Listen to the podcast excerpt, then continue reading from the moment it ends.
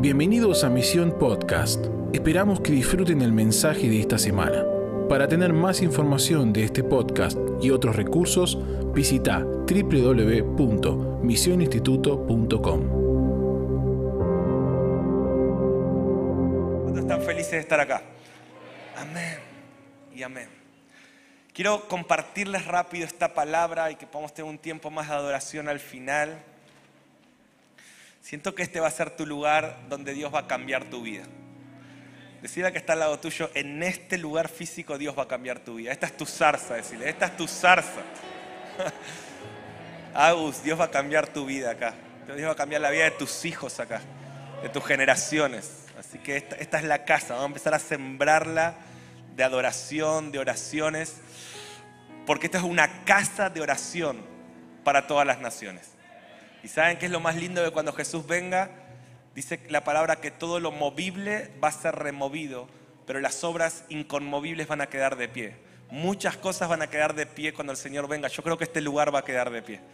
Y esto va, Dios lo va a redimir aún más y va a ser una casa de oración en el milenio. Y así que bienvenidos a la eternidad. Bienvenido a edificar lo que permanece. Dice Habacuc 2 que muchos trabajan para el fuego y muchos se cansan en vano, porque toda la tierra será llena del conocimiento de la gloria del Señor como las aguas cubren el mar.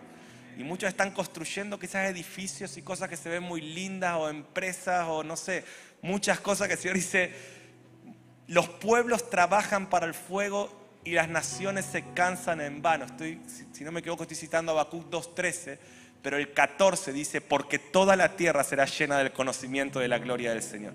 Y cuando esa gloria llene todo, solo los que gastaron su vida en lo que permanece para siempre van a permanecer en pie. Y yo no veo la hora que eso pase. Dice la palabra que en el contexto de la segunda venida de Cristo, uno de los últimos juicios va a ser un terremoto mundial. dice, imagínense que hoy hay terremotos en algunas ciudades, pero este va a ser un terremoto mundial que va a afectar todas las ciudades. Todas las ciudades del mundo van a ser como procesadas y van a pasar esta asolación, pero ahí es donde dice que las, las obras inconmovibles van a quedar en pie. Entonces yo imagino cuando tiemble Monte Grande y caigan muchas cosas, pero misión quede en pie, nuestras iglesias queden en pie y la gente diga, ¿qué onda con ese edificio? Ese edificio es una casa de oración que va a permanecer para siempre. ¿sí? Y, me emociona, me emociona saber que estamos en un lugar tan, tan tremendo, ¿sí? Y, Dios te trajo a este lugar y esta va a ser tu zarza. Oh, este va a ser un lugar donde Dios te va a ungir, te va a llenar y te va a convertir en una respuesta para el clamor de muchos.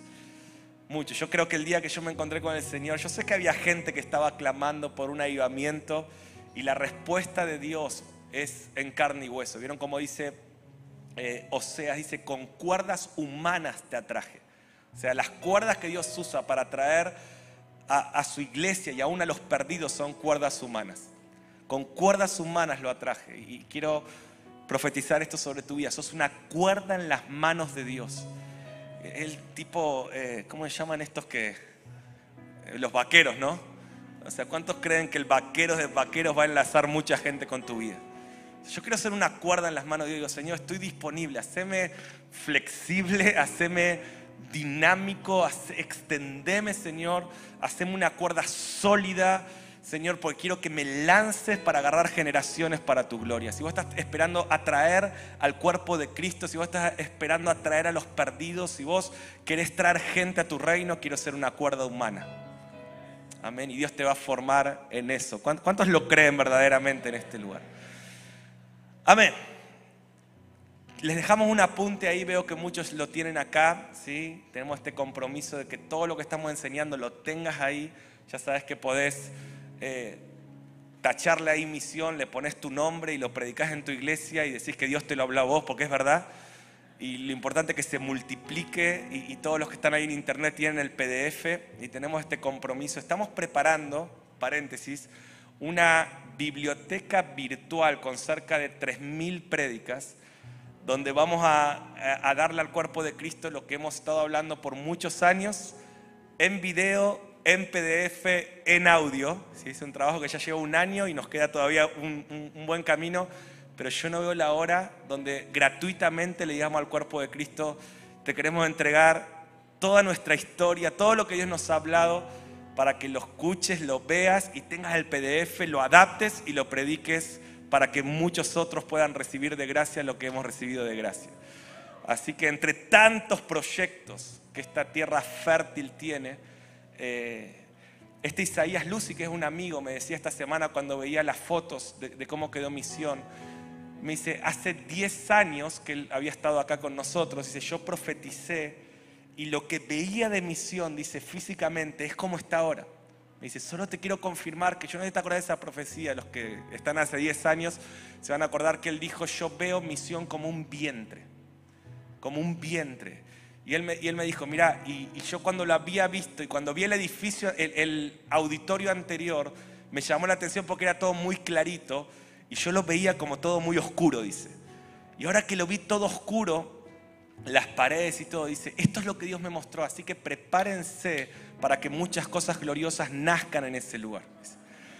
Y, y por ello estoy contando esto y me emociona ¿no? creer en todo lo que van a hacer en este vientre espiritual. Y así como la religiosidad es un sinónimo de, eh, de esterilidad, ¿se acuerdan cuando Mical criticó a David? eh, Dios le dijo, vas a quedar estéril.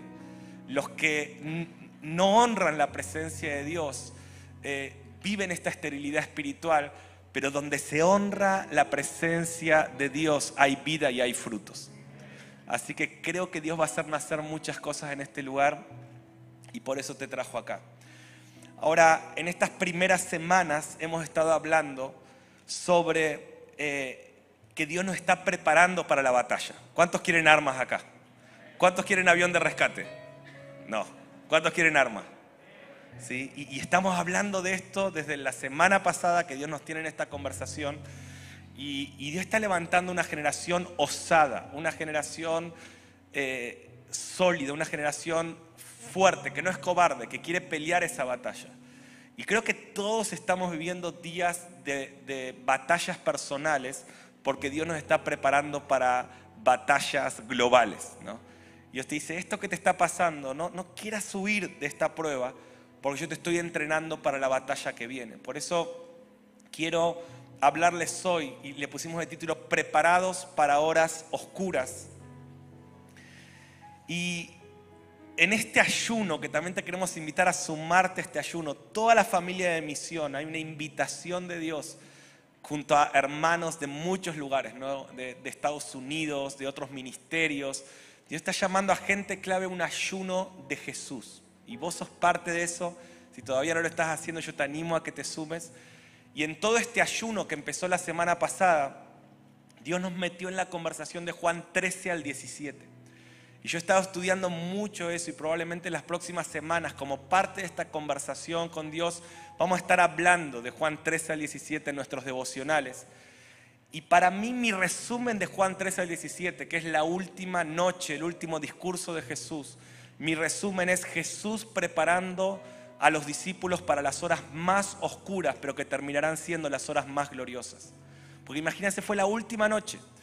Al ratito Jesús iba a ser arrestado, a los tres días, o sea, el otro día Jesús iba a morir, iban a pasar horas tremendamente oscuras. Los discípulos iban a tener que pasar quizás la prueba más grande, más grande de su vida, pero que los iba a posicionar para experimentar la gloria más grande de su vida. 40 días después llegaría Pentecostés. O sea, todo lo que venía era glorioso, pero había que pasar horas oscuras antes que eso pase.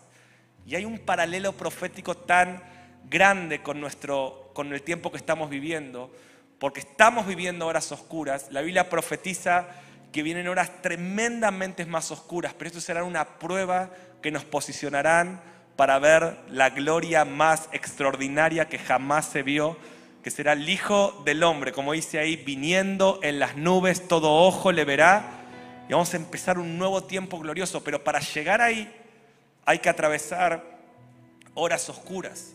Y la Biblia nos prepara mucho para esas horas oscuras. Pero en realidad no todos van a vivir esas horas oscuras, las finales. Pero algo que hemos aprendido que cuando preparamos a la iglesia para el regreso de Cristo y las horas oscuras previas a su regreso, la preparamos para ser victoriosa en todas las generaciones. Cuando preparamos a la iglesia, por eso Jesús en Mateo 24, que es la última semana, saben que Mateo 24, ¿se acuerdan? Las señales antes del fin son la última semana, eh, es el lunes del jueves que va a ser eh, la noche del arresto de Jesús. O sea, esa última semana, si el jueves es eh, el discurso del aposento alto, Juan 13 al 17, pero es el lunes Jesús les empieza a hablar de la gran tribulación y del anticristo. ¿Y por qué les habló eso si ellos no iban a pasar esa tribulación? Porque este es el principio. Cuando vos te preparás para esas horas oscuras, vences en todas las horas de todas las generaciones. Entonces, preparar a la iglesia para el regreso de Cristo es prepararla para ser victoriosa en todas las generaciones. Entonces, Jesús empieza hablando ahí en Mateo 24 y 25 de las dinámicas de los últimos tiempos, en esa última semana. Les enseña las dinámicas. Piensen cómo Jesús prepara a sus discípulos para momentos difíciles. Les habla de los últimos tiempos, les habla de las dinámicas de la última generación. Y si vos estudias toda esa semana de Jesús, vas a encontrar un montón de armas para pasar las horas difíciles que vienen en los próximos días. Entonces, hay tres cosas principales, lo tienen ahí en los apuntes, que Jesús hace esa semana. Número uno, les anticipa lo que viene. ¿sí? Estamos hablando cómo preparar, cómo, cómo Jesús prepara a los discípulos para las horas oscuras. Lo primero que hace, los anticipa a lo que viene. De hecho, el lunes empieza y dice, antes de hablar otra cosa, quiero que sean entendidos en los tiempos. Por eso, en el nombre de Jesús, se levanta la tribu de los entendidos. Los hijos de Isaacar eran un grupito, 300 personas, 200, 200 personas, 200. Miren, acá somos más de 200. Eran 200. Y ahí en la transmisión no sé cuántos hay, pero creo que somos más de 200.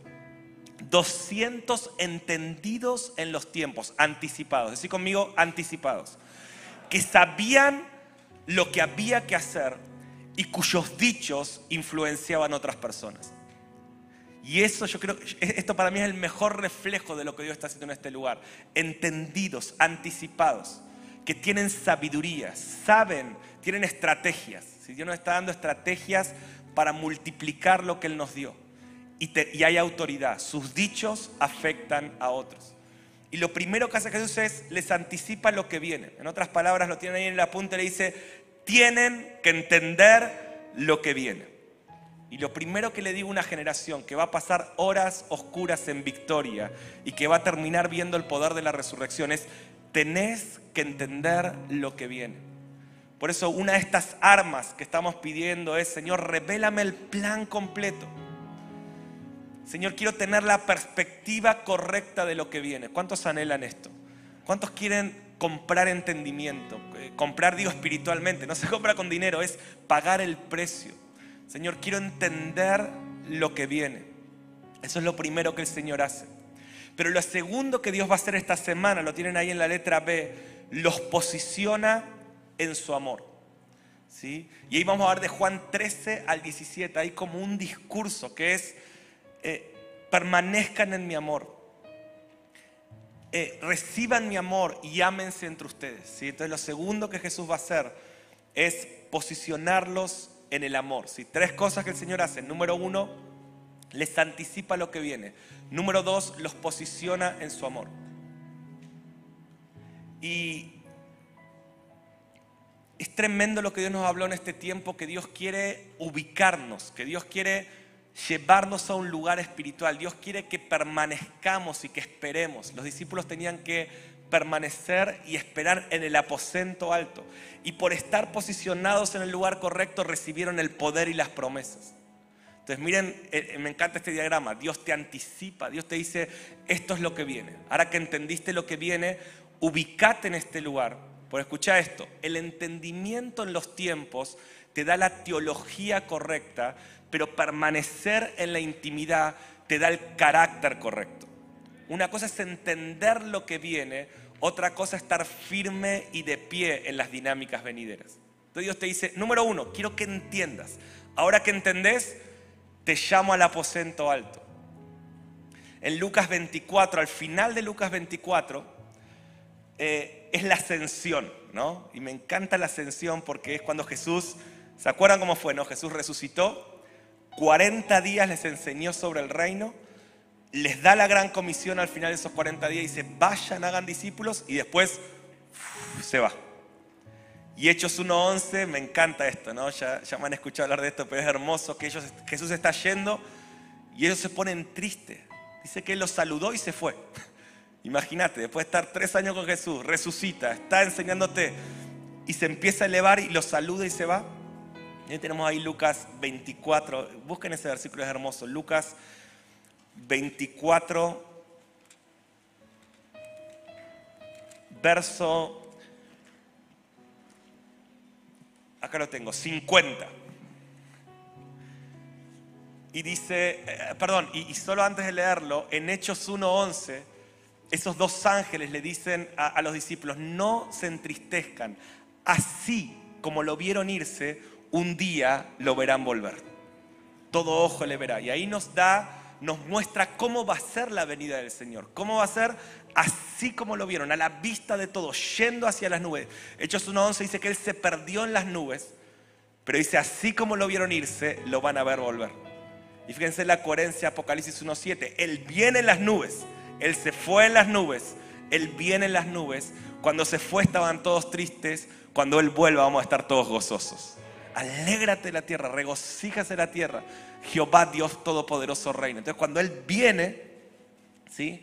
Eh, todo ojo lo va a ver. Y eso está diciendo Hechos 1.11. Dice, así como lo vieron irse, lo van a ver volver. Pero miren ahora Lucas 24.50. Dice, y lo sacó fuera hasta, ¿qué dice ahí? Betania. en tu Biblia el título es La Ascensión. ¿Dónde ascendió Jesús? En Betania. Si que era Betania, lugar de intimidad, lugar de perfume quebrado, lugar de adoración. Y si dice, quiero, así como me estoy yendo, me van a ver volver. Les quiero mostrar el modelo. ¿Cómo me estoy yendo? En un contexto de adoración, en un contexto de María de Betania, en un contexto de intimidad. Los llevó hasta Betania dice, alzando las manos, los bendijo, ¿no? Les dijo, chao, los bendigo. Y dice, y aconteció que bendiciéndolos se separó de ellos y fue llevado arriba en el cielo. Y ellos se quedaron, bueno, se fueron a Jerusalén con gozo. Y, y Hechos registra el ángel, y dice que apareció esos dos ángeles, le dijeron, no teman, un día lo verán volver. Entonces Jesús lleva a Betania a sus discípulos para mostrarles algo glorioso y nos muestra un patrón acá y nos dice, si ustedes quieren ver algo glorioso descender, también tienen que ir a Betania. Por eso mañana vamos a venir a Betania.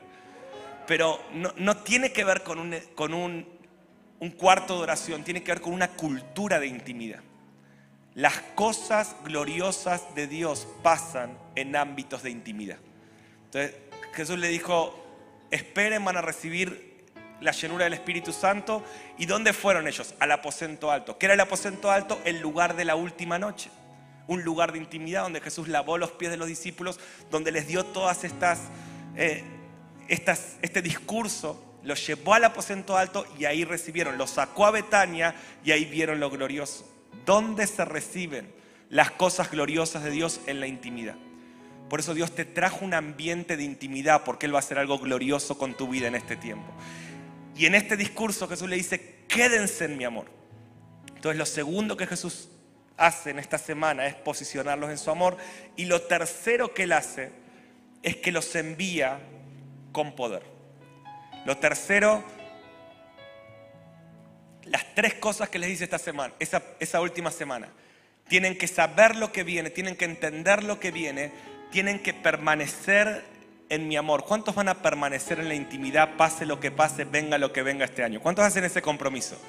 Va a haber muchas cosas que te quieran sacar de la intimidad. Pero ¿dónde están los que van a permanecer hasta ver lo que Dios prometió? Si la que está al lado tuyo, yo me quedo en la intimidad. Hasta no ver lo que Dios me prometió, no me voy. Y esos son los que permanecen, los que permanecen. Ahora, lo tercero que el Señor les va a decir tienen que recibir poder y espíritu de osadía para predicar el Evangelio y extender el mensaje. Si quieren pasar las horas difíciles que vienen, entiendan lo que viene, posiciónense en mi amor y reciban poder para extender el Evangelio. Porque no se trata de aguantar y sobrevivir. En las horas más oscuras va a haber una generación que quiere armas para pelear y predicar el Evangelio del reino hasta lo último de la tierra. Entonces me encanta ese diagrama. Yo les puse un resumen de Juan 13 al 17, lo estamos estudiando en estos días. Jesús hace este énfasis, ¿no? Dice Juan 13, los amo hasta el fin y los elegí. Y, y por estos minutos, deja que el Señor te prepare para un tiempo difícil, que no vas a agua difícil, vas a ver los frutos más gloriosos. Este edificio que ustedes ven acá es el fruto de la pandemia en el tiempo más difícil vas a ver los frutos más gloriosos. Hubo días en esa pandemia donde dábamos las clases por Zoom y todas las semanas, como todos ustedes, ¿no?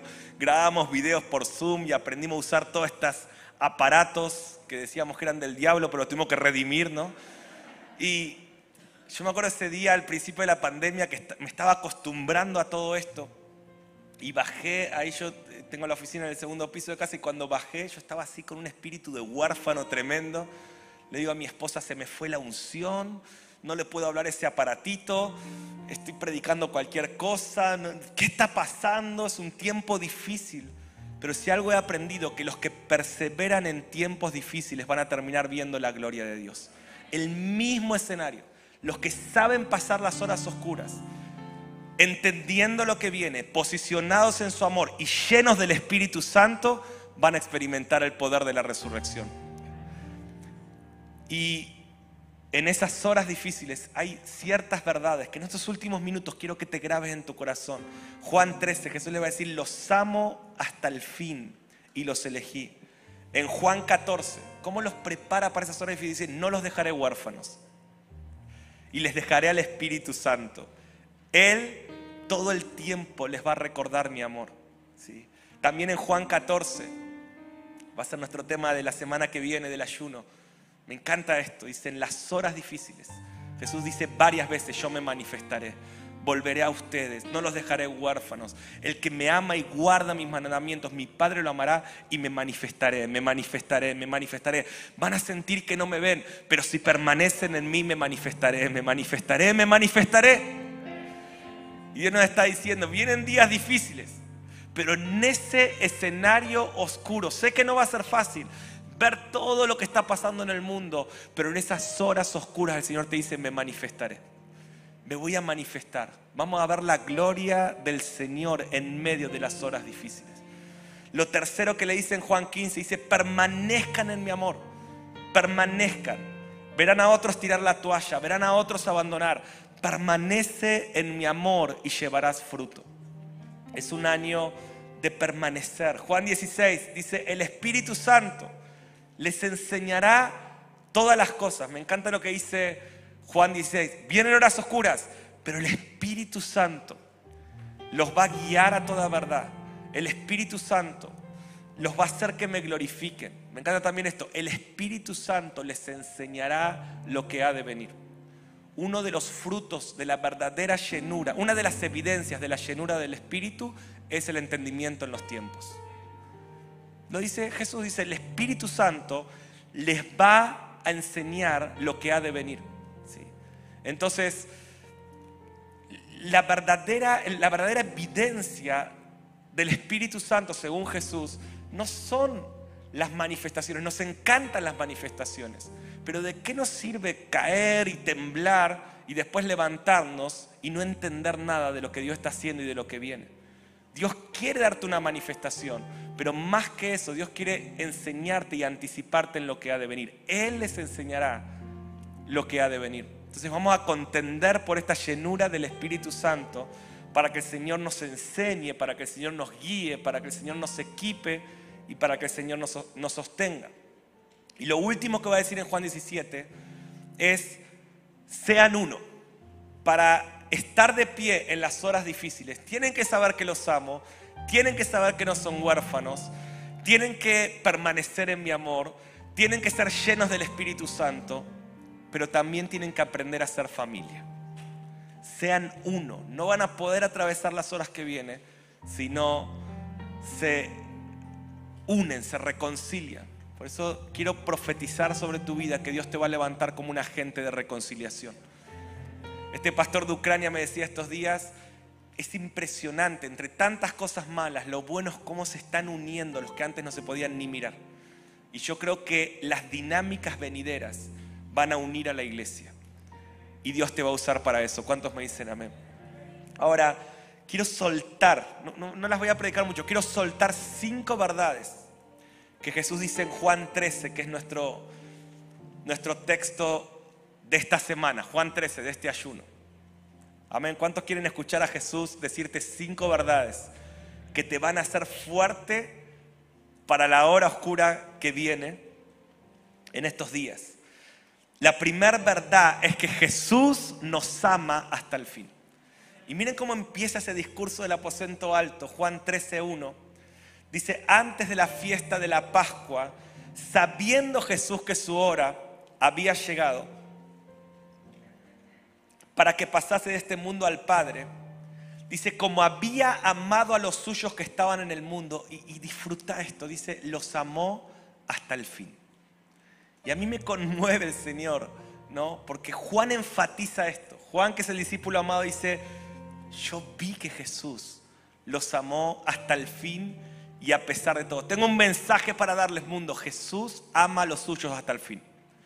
Y aunque sabía que Pedro lo negaría, que Judas lo traicionaría, que Tomás no creería, que Felipe dudaría, Juan resalta, dice, Él ama a los suyos hasta el fin.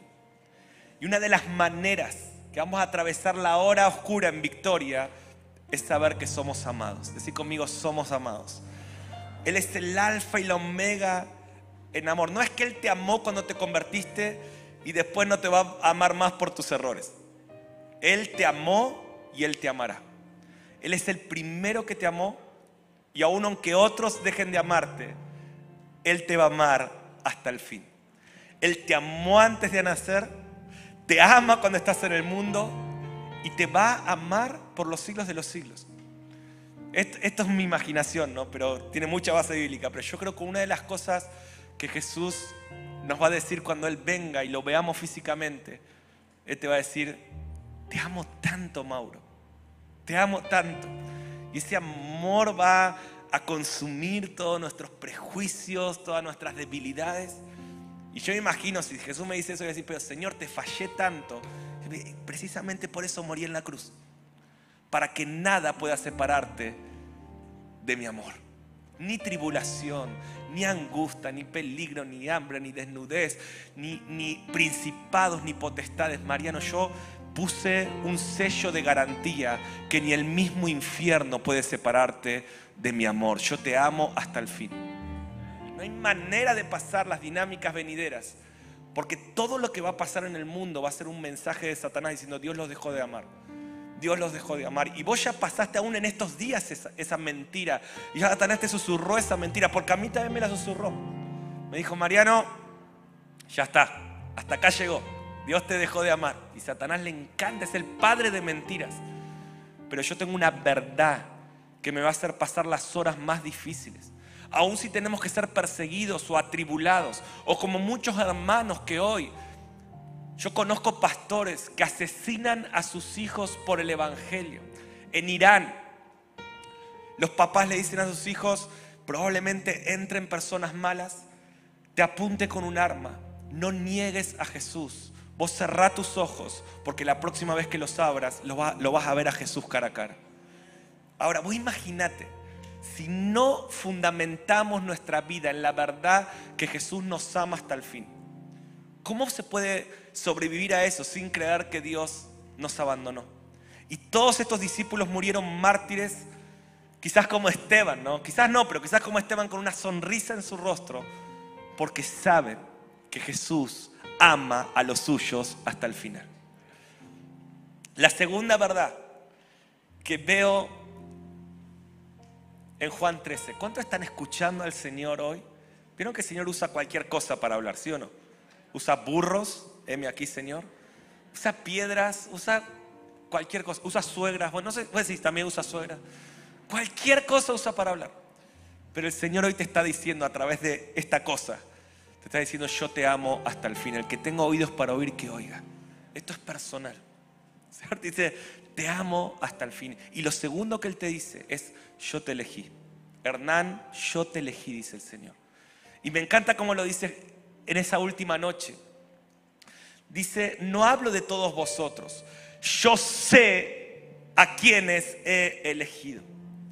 Mas para que se cumpla la escritura, el que come pan conmigo levantó contra mí su calcañar. Pero quiero que nos quedemos con esta frase.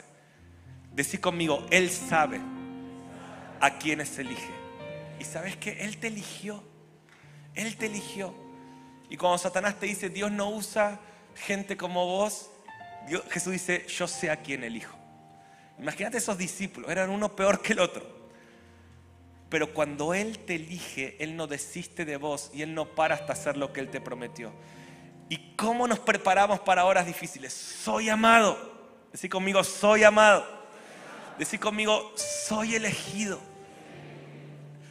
Él elige a los suyos a pesar de sus debilidades y sabe que al final van a vencer. No eres una apuesta para Él, eres una certeza. Él te eligió, vas a vencer, vas a atravesar esas horas oscuras y vas a ver el poder de la resurrección. Él te eligió. ¿Sabes por qué esto va a funcionar? Porque Él sabe a quiénes elige. Yo esto lo dije mil veces, ¿no? Pero cuando veo en todo lo que Dios está haciendo, cuando veo la responsabilidad de llevar a cabo este ministerio, esta semana contaba, bueno, ayer nos daban el reporte de los alumnos ya con inscripción y planilla y todo, y hay muchos que están todavía atrasados en los papeles, pero alumnos con planilla e inscripción tenemos 1998 alumnos, que ya están totalmente listos y, tenemos varias decenas más que están terminando, o sea que vamos a estar arriba de los 2000. Y para mí es una gran responsabilidad como director de este lugar. Y yo digo, Dios, ¿qué estabas pensando el día que me elegiste? O sea, ¿qué te pasó? ¿No dormiste bien esa noche? Y me dice, no, Mariano, yo no duermo, no se duerme el que guarda Israel. Bueno, Señor, ¿qué pasó? ¿Estaba la comida en mal estado? O sea, ¿qué onda, Señor?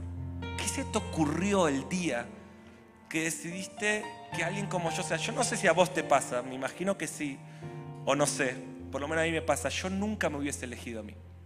O sea, ¿cuántos se sienten identificados conmigo?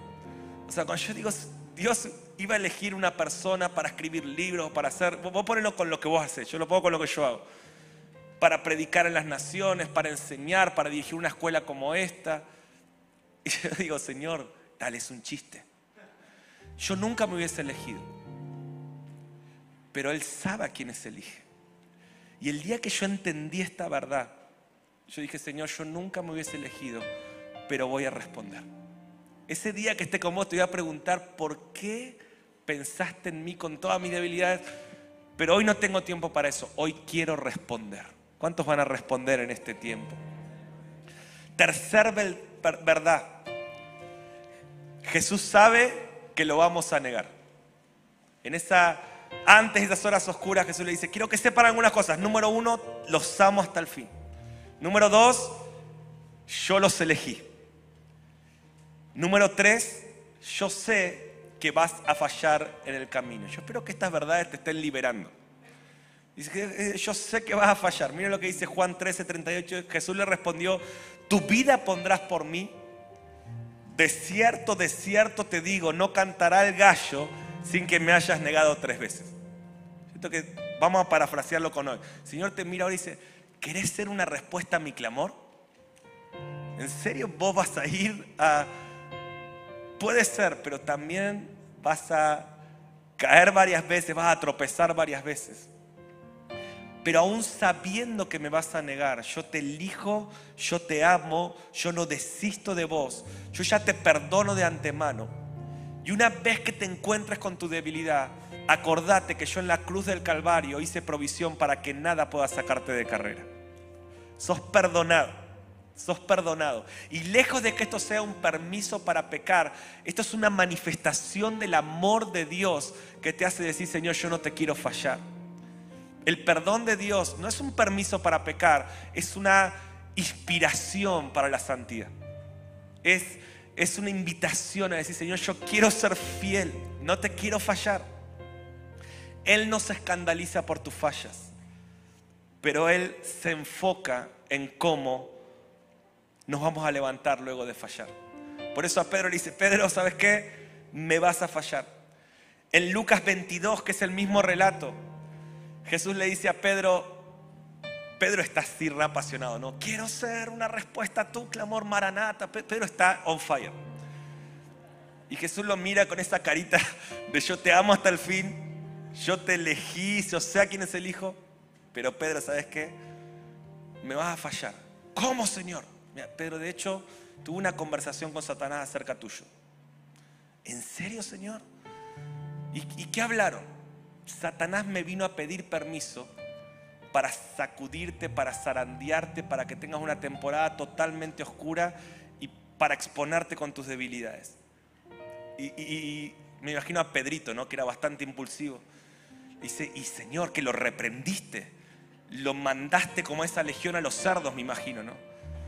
Y Jesús le dice, en realidad no, le dije que tenía permiso.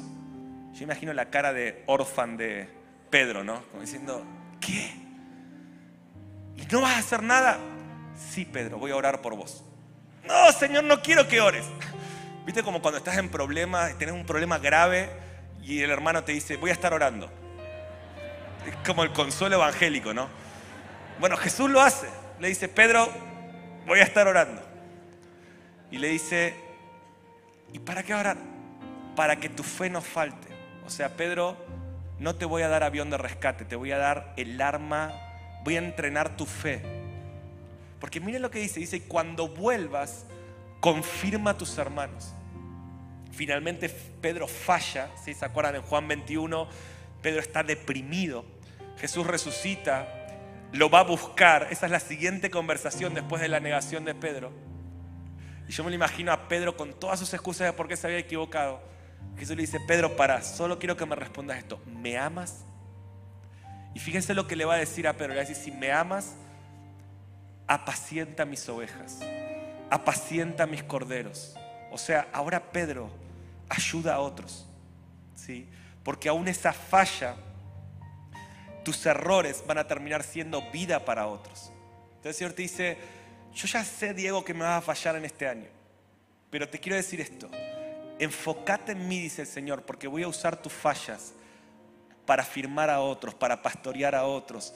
Yo voy a hacer que todas las cosas ayuden a bien, porque yo te amo hasta el final, porque yo te elegí.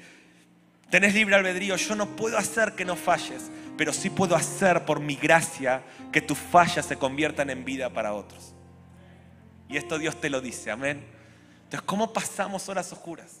Él me ama, Él me elige, Él me perdona. Él me desafía a servir a otros. Número cuatro, Jesús lava los pies de quienes lo traicionan. ¿sí? Y después léanlo ahí, tengo que terminar. Primero es el lavamiento de pies, ¿sí? principio de Juan 13, Jesús lava sus pies y después anuncia la traición de Judas. O sea, Jesús le lavó los pies a Judas. ¿Y qué está diciendo? ¿Cuál es el mensaje? En las horas oscuras va a haber mucha traición. En las horas que vienen, mucha gente te va a criticar. Y te quiero decir esto, vos crees que porque estar en misión vas a volver a tu iglesia y la gente decir, oh, viene el, viene el estudiante de misión. Abran las puertas que entrará el rey de misión. ¿Quién es este rey de misión? Fulanito es el rey de misión. Se abren las puertas, una alfombra roja, está entrando el rey de misión. Olvídate, olvídate. Cuanto más me alineo con Dios, a veces más críticas vas a recibir, más piedras te van a tirar. ¿Y qué hago con el, el, que me critica? No sé quién era que me decía el otro día, me decía Mariano, hay tanta gente, me dijo un pastor, me dijo, Mariano, hay tanta gente que nos alegramos con lo que está pasando en misión, pero vos sabes que hay mucha gente que, que le duele ver el favor de Dios en otros. Y es el espíritu de Caín, ¿no? ¿Cuál es el espíritu de Caín? Tan, tan heridos que cuando ven que Dios bendice la ofrenda de Abel, en vez de inspirarse, lo quieren matar. Y generan rencor en su corazón. Y abren más heridas. Y, es lo que le pasó a Caín. ¿Y cuál es la actitud que tenés que tener con los que te van a traicionar? ¿Qué hizo Jesús? Le lavó los pies. Jesús, yo siendo el maestro y Señor, lavo los pies. ¿Cómo van a pasar horas oscuras? En esas horas oscuras los van a traicionar, los van a criticar. Entonces, es muy fácil esto. ¿Qué hago? O sea, es muy fácil entenderlo, muy difícil vivirlo. ¿Qué hago con el que me critica? Le lavo los pies. ¿Qué hago con el que me ofende? Le lavo los pies. ¿Qué hago con el que me lastima? Le lavo los pies. Una de las cosas que me impacta ahí en Mateo 26 es cuando Judas entrega a Jesús. ¿Y se acuerdan cómo lo llama Jesús? amigo, ¿a qué vienes? O sea, yo me imagino a Judas, yo me imagino a Jesús lavando los pies. Y, amigo, yo creo que Jesús es tan misericordioso que aún sabiendo lo que Judas iba a hacer, hasta último momento lo estaba amando, le estaba diciendo, hey, vamos amigo, no lo hagas, o, o no sé. Pero Jesús lava los pies, ama a sus enemigos, llama amigo al que le va a traicionar. Y no vamos a poder pasar las horas oscuras que vienen si no tenemos un corazón inofendible. Si no aprendemos a amar y aprendemos a lavar los pies de todos. Y la última verdad que veo ahí en Juan 13 es que Jesús nos va a impulsar aún cuando esas horas difíciles se pongan bien oscuras. Miren cómo dice el verso 36. Dice, le dijo Simón Pedro, Señor, ¿a dónde vas? Y Jesús le respondió, a donde voy yo no me puedes seguir ahora, mas me seguirás después. O sea, el Señor dice, ahora no va a ser fácil, pero yo te aseguro que me vas a seguir, vas a ser impulsado. Aunque falles, te vas a levantar. ¿Cuántos reciben esta palabra? El Señor te dice, yo no te voy a dejar en el piso. Yo te amo, yo te elegí, yo te perdono, yo te pido lavarle los pies a todos. Y aun cuando sientas que no me puedas seguir, yo te voy a dar mi espíritu y al final me vas a seguir. En otras palabras, Pedro, vas a ser un, un soldado vital en lo que viene en los próximos años. Tu primer prédica, 3.000 personas se van a convertir. Pedro, si vos pasás este proceso fundamentado en estas verdades, lo que voy a hacer con tu vida va a ser glorioso. Y eso te está diciendo el Señor en esta noche. Lo que voy a hacer en tu vida va a ser glorioso. Pero tenés que afirmar tu vida. Soy amado. Él me eligió. Él me eligió. Miren, yo no estoy hoy acá, después de 20 años de ser director de misión no estoy en este lugar por mis virtudes, por mi santidad, por mis eh, aciertos. He fallado muchas veces, me he desanimado muchísimas veces. He querido tirar la toalla mil veces, más de lo que ustedes creen. Pero una convicción en mi espíritu en estos 20 años de que Él me ama hasta el fin. De que Él me eligió. De que Él me perdona. De que Él me llama a lavar pies y de que Él me dice, Mariano, aun cuando vos no puedas seguirme, yo te voy a levantar. Y esto se acaba cuando yo lo digo. Y esto te lo está diciendo el Señor en esta noche. Y quiero terminar con un último versículo antes de orar, que está en Juan 14:30. Este es de la semana que viene, pero ya para prepararlos para la semana que viene. O sea, Jesús les enseña cómo pasar las horas difíciles en victoria con estas verdades. Pero también dice, ahora les quiero mostrar, yo voy a pasar también horas difíciles. Y Jesús da una verdad más que quiero que te la grabes y que quiero que oremos por esto en esta noche antes de terminar. Dice, no hablaré ya mucho con vosotros porque viene el príncipe de este mundo. Se está diciendo, estoy por atravesar una hora oscura. Yo sé lo que viene, somos entendidos en los tiempos, y se viene una hora muy difícil, que va a ser una guerra espiritual sin precedentes, que va a terminar en una victoria aplastante. Porque ¿cuántos creen que mientras muchos veían a un cordero inmolado en la cruz, el infierno estaba presenciando a un león poderoso que lo estaba desarmando. pues. Entonces, se está diciendo, viene un tiempo donde por un lado verán la tribulación y, una parte de su vista natural verá las guerras y las pandemias y los problemas, pero mientras lo natural está diciendo eso, lo espiritual, el infierno va a ver al león de la tribu de Judá manifestarse a través de una generación que va a perseverar hasta el fin. Pero ahora Jesús dice, se me acerca esa hora de esta guerra espiritual. Y miren este arma, dice, y él nada tiene en mí. Y mi hermano, ¿cómo nos preparamos para la hora difícil? Cuando vos afirmás tus corazones en estas verdades, ¿sabes qué pasa? Satanás se queda sin nada en vos. Porque Satanás siempre te frenó, siempre te ató recordándote tu, tu pasado, tu pecado. Pero como Jesús te dice, yo te perdono, yo te amo, yo te redimo, Satanás no tiene nada en mí. Porque Satanás te dice, ¿qué te haces el espiritual acá en misión? Si vas a caer, si vas a fallar, si vos ya sabes cómo sos. Pero cuando vos afirmás tu vida en esta verdad, que pase lo que pase, venga lo que venga, ni mis pueden impedir lo que Dios va a hacer con tu vida. Entonces Satanás no tiene nada en vos. Porque cuando Satanás te dice, así, ah, uno de los espíritus con los que más he luchado y lucho es con el espíritu de intimidación. Que es el espíritu de intimidación cuando Satanás te, te sale a tu encuentro y te dice, ni se te ocurra ir a Israel ni se te ocurra hacer este congreso, ni se te ocurra hacer una casa de oración. Y, es muy fuerte, los precursores peleamos muchos con este espíritu. Y, es, tremendo.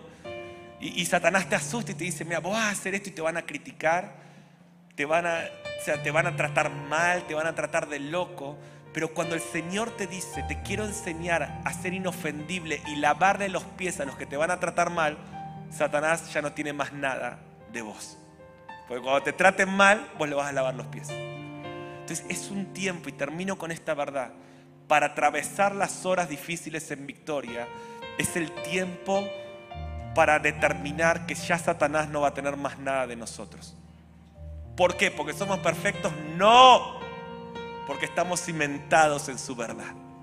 Cuando vos estás lleno de las verdades de Jesús, no queda lugar para que Satanás tenga algo de vos. llenate de su verdad en esta noche. Llenate de su espíritu. Alumnos de misión, internados y alumnos son amados, son elegidos. Estás acá porque Jesucristo te eligió. Y aun cuando falles, Él va a redimir esas fallas para ayudar a otros. Satanás no tiene nada de vos. Y si acaso todavía sentís que tiene algo, es el tiempo, antes de pasar esa guerra espiritual, que no le des ni un centímetro al enemigo, que te llenes del Espíritu. Amén, ponete de pie. Gracias por escucharnos. Esperamos que este mensaje te bendiga y transforme tu vida para manifestar el reino eterno en las naciones. Te invitamos a suscribirte y compartir este contenido. Para más información visita www.misioninstituto.com.